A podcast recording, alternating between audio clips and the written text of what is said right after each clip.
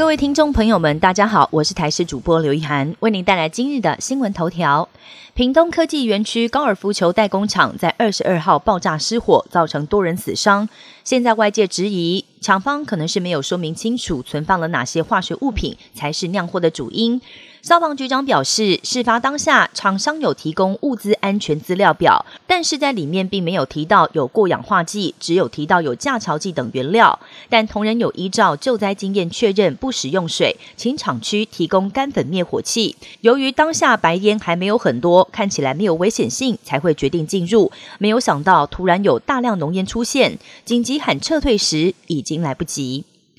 国内进口蛋争议延烧，加上很多县市学校营养午餐禁用液蛋，导致全台出现了国产蛋抢购潮。台北市蛋商工会表示，本周蛋价将调涨两元，从明天开始，产地价调高到四十五点五元，批发价五十五元。而食药署与农业部在日前全面清查液蛋产品，昨天晚间公布结果，发现有两家卫生环境不合格，包括门帘没有密合，墙角地板出现脏污，被下令限期改善。而另外还有两件被冷藏库的液蛋没有标示未杀菌警语，涉嫌违反食安法。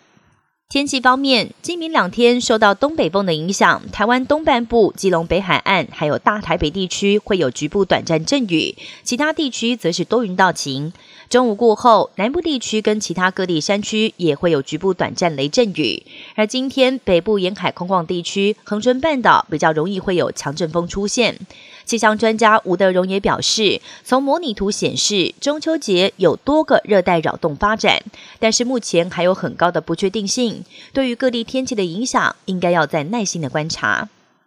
距离八月二十四号福岛核废水排海已经届满一个月了。虽然水产检测都是符合规范，但是中国却在核废水排放当天立刻宣布全面禁止日本水产品进口。而上个月，中国从日本进口水产的总额只剩下三十亿日元，相较于八月锐减大约百分之六十七。一名在上海开日式餐厅的日籍男子，原本都是从日本进口食材，现在只能够在当地寻找其他的代替食材。台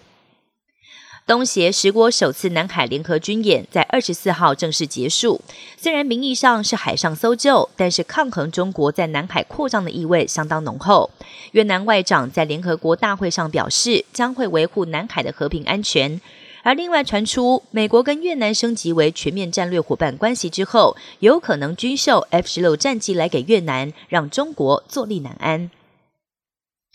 俄罗斯黑海舰队总部二十二号遭到乌克兰飞弹袭击，俄军声称只有一名士兵死亡，但是乌军表示这波攻击一共造成九个人死亡，十六人受伤，包括两名是高阶将领重创。而随着乌军反攻停滞，美国总统拜登也一改先前的态度，承诺要援助乌克兰陆军战术飞弹系统。面对西方一再提供乌军武器，俄罗斯外长也批评这样的行为等同于直接参加。